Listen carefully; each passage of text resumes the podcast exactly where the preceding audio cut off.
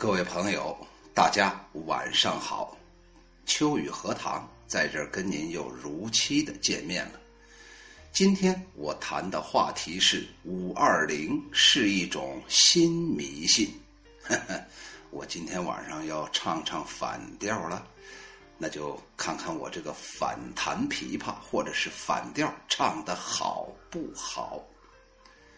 我们先绕一个大圈子，先说说这个迷信是怎么产生的。这个古代的人呢，对大自然发生的各种自然现象很不理解。这大自然为什么会有大风、暴雨、打雷、闪电、地震等等这些自然灾害呢？当这种恐惧和惊吓到来的时候，人们不知所措，误以为这就是。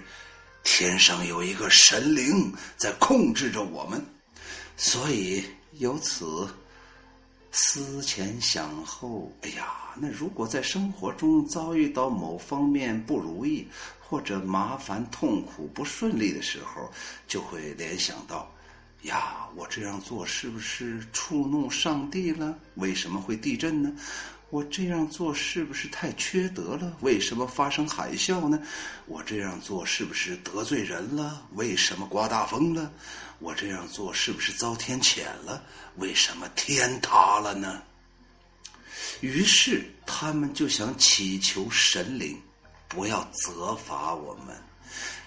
他们对神灵啊心悦诚服、五体投地呀，通过祭祀的形式保佑自己、保佑家人，达到化解灾祸。于是就有了庙祝，就是庙堂。哎呀，在那儿叩拜，在那儿行礼，在那儿摆香，在那儿上摆在供桌上，祈求神明来帮助自己。化险为夷，慢慢慢慢的，这就成了迷信了。你看这“迷信”两个字，挺害怕的，就是你被人迷倒了，于是就相信了呗。我小的时候好像有一种说法，说一个老头儿。哎，我妈跟我说，说的是，哎，小子，你今天这两天上学的时候，我听说这个人来了，这个人是个老头，这个老头啊个子不是很高，你见到这种个子不高的老头就得躲着走，因为这个人呢有一个本领，他把你后脑海轻轻拍一下，你就被迷住了，你就跟着人走了，你就相信这个人就是天上的神灵，人家让你干啥你就干啥喽。那为啥人们要迷信呢？哼。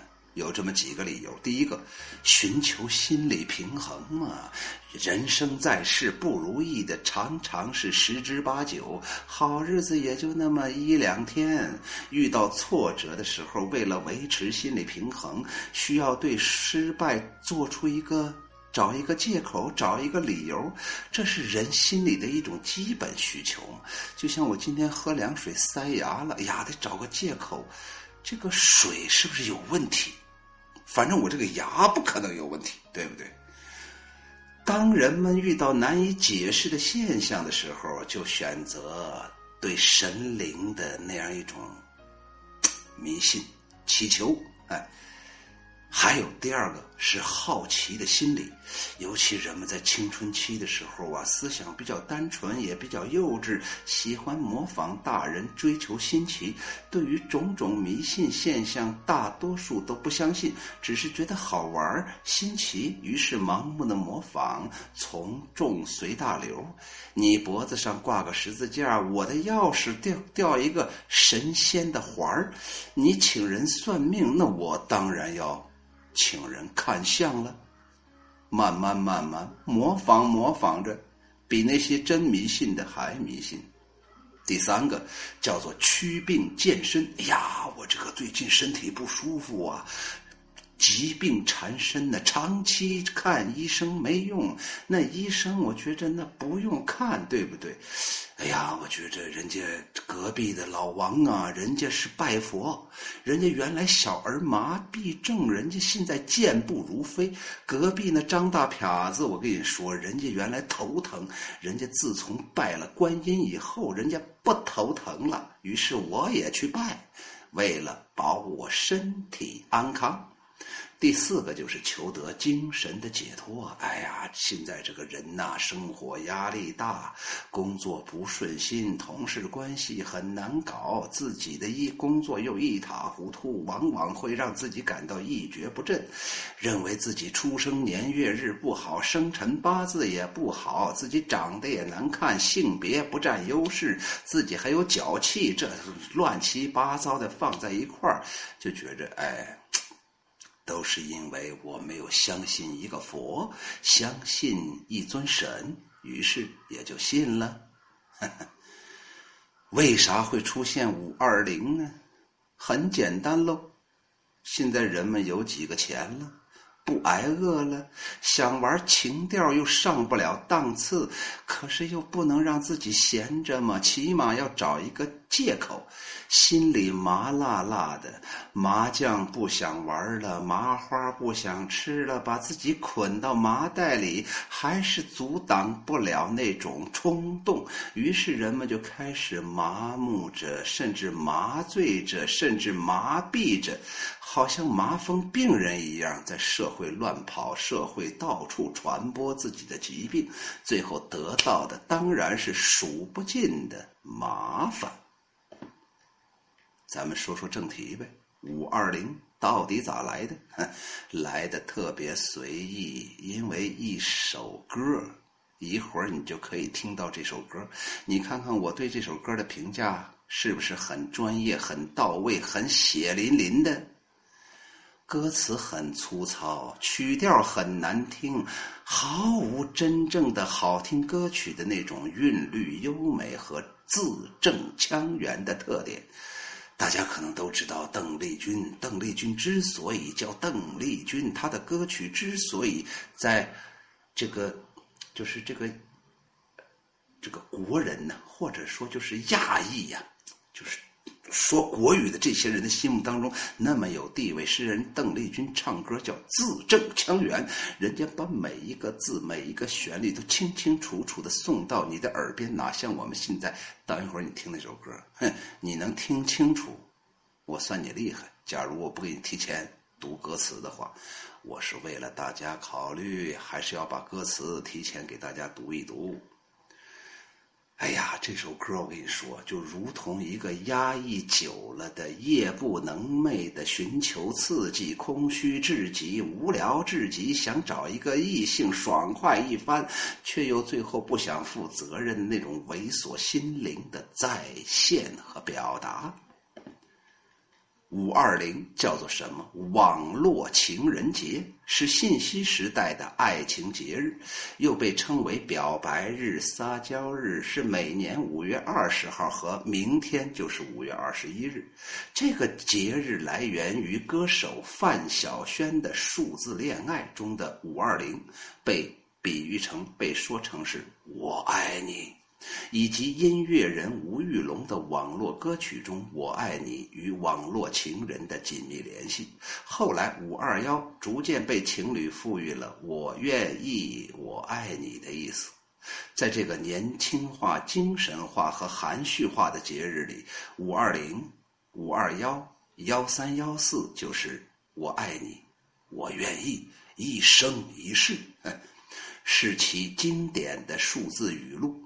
网络情人节的这一天，人们通过互联网或者手机短信大胆说“我爱你”，甚至还送礼、传情、相亲、寻爱，更有无数的情侣要扎堆儿这一天登记结婚。据说我们这个城市今天民政局排队排的老长啊，都排到莫斯科去了。哎呀！隆重的举办各种婚宴，许多商家也趁火打劫呀，搞那种各种团购啊、打折等等促销活动，往上往下掀起。哎呀，一浪又高过一浪的过节热潮，随着节日参与人数日渐增多，五二零、五二幺已经逐渐成为各个媒体竞相报道的热门新闻。今天。我们在这里搞这个节目，就是想给这个五二零泼一盆冷水。一盆冷水不不够的话，我泼一个长江的水。长江的水还不够，我准备今天晚上就把太平洋给它弄来，非把这把火给它消掉不可。下来，咱们就看那首《网络情人》，哼，吴玉龙的。你听他的歌词：搜寻你的网名，感应你的柔情，轻轻地敲打键盘，输入我爱的深情，鼠标一点，发给你梦中的网上丽人。追踪你的头像，打开你的回应，急切的扫描荧屏，享受你爱的热情。选一束玫瑰送给你，亲爱的网络情人，发送我想你的心，收藏你温柔的情。我们的爱飞越世俗，穿越时空，渐渐升温。我的心情被你刷新，谢谢你，网络情人。你的心事让我保存，那是心心相印。你说一句我爱你，我已情不自禁。喊你一声 my love，那是一往情深。一往的一是哪个意？A B C D E F G 那个 E 的大写的 E。下来我们就听听这首歌吧。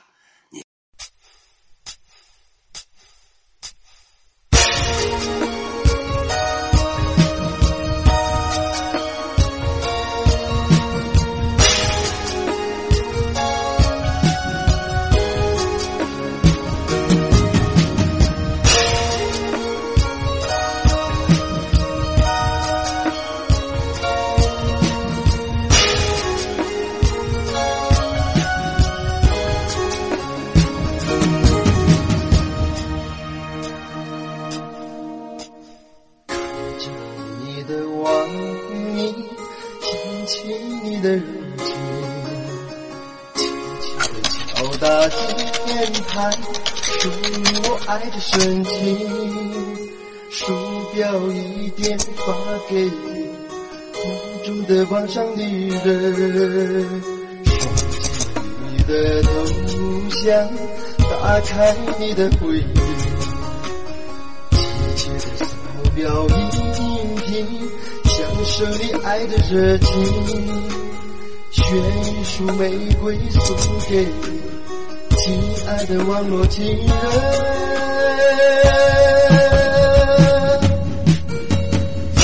细腻的心，粘贴温柔的心，我们的爱飞越时空，穿越时空，渐渐升温。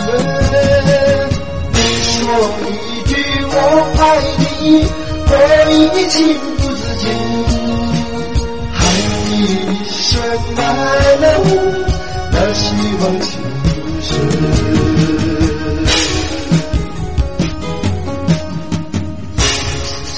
你的心，粘贴温柔的心，我们的爱飞越时空，穿越时空，渐渐升温。你说一句我爱你，我已经不自禁。深埋了的希望，情深。看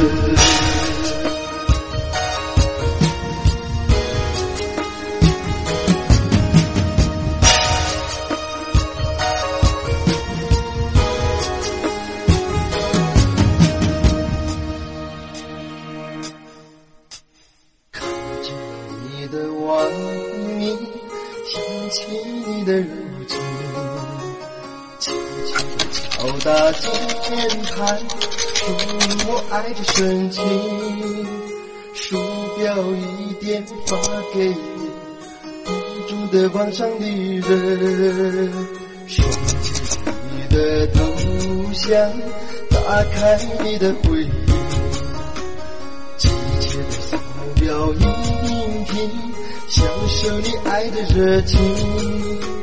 选一束玫瑰送给你亲爱的网络情人，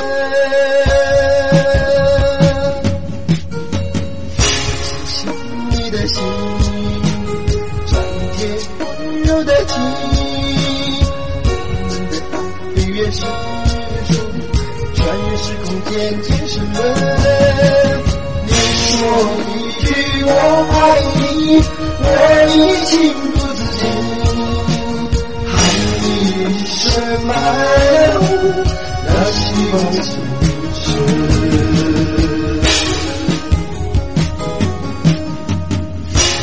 光停。你的心，粘贴温柔的情，我们的岁月情。数，穿越时空，渐渐升温。你说一句我爱你，我已经不自禁，喊你一声 my love，那是一往情深。你说一句我爱你，我已经不自禁，喊你一声 my love，那是一往是。你说一句我爱你，我已经不自禁，喊你一声 my love，那是一往情深。你说一句我爱你，我已经不自禁，喊你一声 my love，那是一往情深。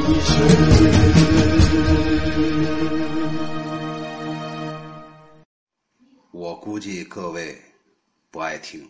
刚才有个字幕说：“求求你了，别放这个歌了，还是听主播来说吧。”谢谢这位朋友，我觉着还是我说的比他唱的好，是不是？我再给你说一个事儿，跟咱今天晚上主题很相关呢。李阳也疯狂，哼，疯狂英语，李阳一点都不疯狂。李阳用疯狂作为一个，哼。皮囊、帘幕、帷幕，当这个帷幕拉开的时候，哎呀，那背后是要收钱的。人家才不疯狂，脑子正常的很，思路非常敏锐，逻辑非常清楚，就是来挣你的钱。因为有一次他到我们学校来过，最后被我们英语老师问了几句有关于语法或者英语一些专业的知识。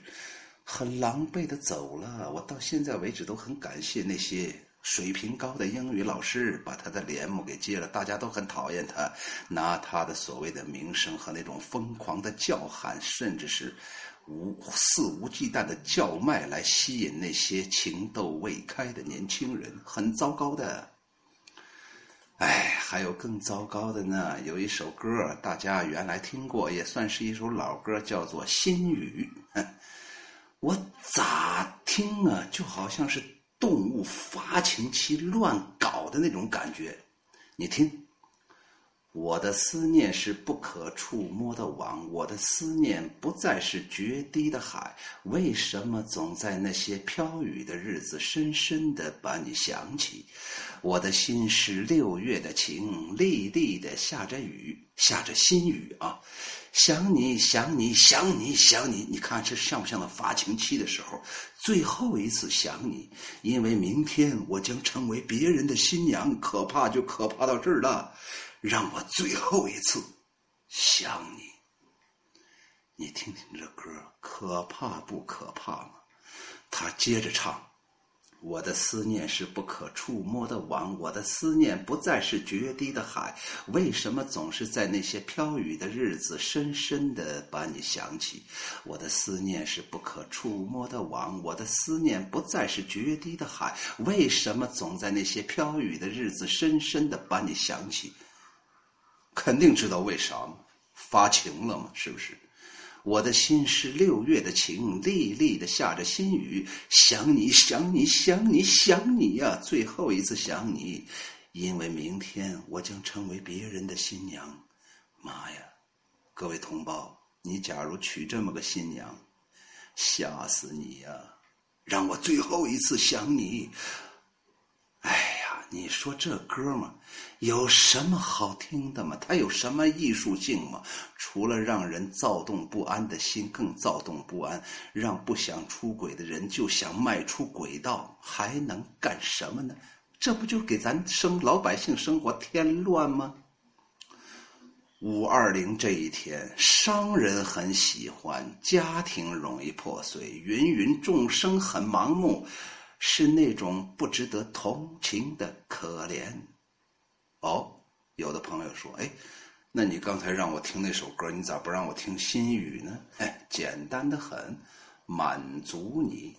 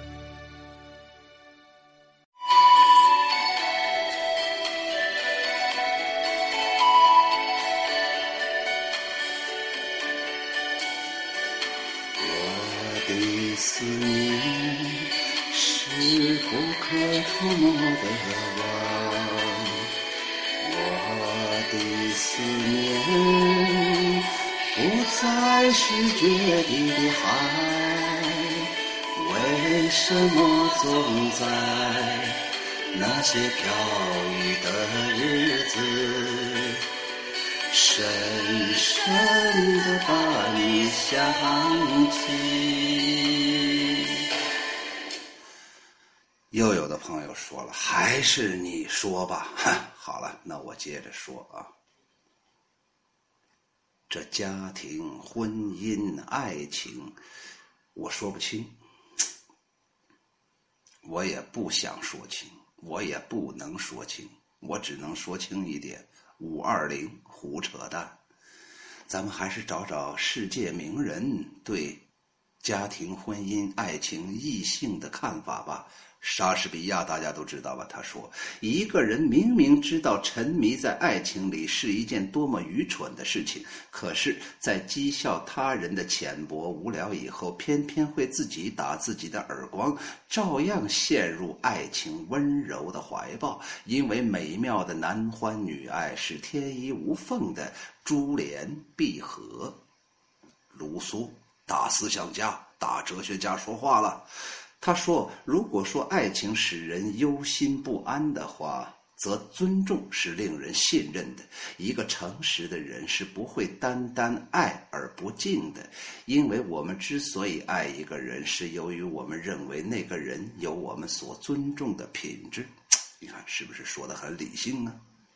歌德也说话了，他说：“在爱情中。”最宝贵的不是占有，而是彼此的尊重和爱慕。哎呀，大思想家弗洛伊德有话要说。他说：“健康而正常的爱情需要以来两种情感的结合，一方面是两心相悦的挚爱的情，另一方面是肉感的欲望，也就是性欲。”塞万提斯。写《堂吉堂吉诃德》的那位，他说：“情欲只求取乐，欢乐之后欲念消退，所谓爱情也就完蛋了。这是天然的分界线，不能逾越。只有真正的爱情才是无限量的。你看这五二零是不是雄性和雌性的一种苟合呀？”冈冈察洛夫，这是十九世纪俄国最著名的批判现实主义作家之一。他的长篇小说创作在十九世纪俄罗斯的文学史上占有相当重要的地位。他说：“爱情的基础不是那种虚伪的、动摇的情感，它交藏在金碧辉煌的宫殿里，经不起一撮金子的诱惑，听不得几句暧昧的话语。那种坚强的爱情。”愿意赴汤蹈火，他认为五二零的都是胡扯，五二零那就是几句诱惑的话，几束玫瑰，几几花一点金钱就可以把它拿下。真正的爱情不是那经得起考验的。咱孟子说的话最短了，他说：“食色，性也。”自己考虑去吧。林语堂说了一句话，他说：“一个没有孩子的妻子始终是情妇，而一个有了孩子的情妇就是妻子，那就是有没有孩子？有孩子那就是家人了。”周国平很有名的一个人物了，他说：“相爱者互不束缚对方，是他们对爱情有信心的表现，谁也不。”就是谁也不会束缚住谁，到头来仍然是谁也离不开谁，这才是真爱。哎呀，同床异梦，背靠背，互相猜忌，嗯，咋整呢？苏青，大家可能不太熟悉，上个世纪三四十年代的汉奸文人。汉奸文人是有双引号的啊，是被打成汉奸文人的。他的生活非常坎坷、孤独、凄凉，是他一生的写照。哎呀，这个女人呢，很不容易。她从女人的角度说，刚才我们不都说的是男人吗？不平等吗？说说女人呗。他说，女人不能向男人直接求爱，这是女子的最大吃亏之处。从此，女人必须要有费更多的心计去引诱男人。这种心计若用在别的计谋上，便可升官了；用在别的盘算上，便可以发财了；用在别的侦探上，便可以做特务工作；用在别的设计上，便可以成为美术专家。可惜了，可惜了，这些心计都浪费了，因为聪明的男人逃避，愚笨的男人根本就不懂你。那些聪明的女子真是聪明的令人可畏呀！说的多心酸呢，多现实啊！男追女，一座山；女追男，一张纸儿。傅雷说话了，傅雷家书嘛，很了不起的一个父亲嘛，文学家嘛。他说要找永久的伴侣，也得多用理智考虑，不要被感情蒙蔽。情人的眼光一结婚就会变，变得你自己都不相信了。事先要不想到这一招，必招来无穷的痛苦。老舍，大家知道吧？爱情要是没有苦味，甜蜜从何处领略呢？爱情要是没有眼泪，笑声从何处飞来呢？爱情是神秘的、宝贵的、必要的，没有它，世界上只有一片枯草，一袋黄沙。为爱情而哭而混乱是有味的、真实的，人们要的。不是恋爱的自由，一切的自由都是假的。人若没有两性的爱，一切的爱都是虚空。胡适说话：爱情的代价是痛苦，爱情的方式是忍受痛苦。各位朋友，你做好思想准备了吗？明年的五二零，把那张日历给它撕了，不要过了。为啥呀？哼。这五二零稍微一调整，你想想，五二零稍微一调整，把二往前一挪，就是二百五啊。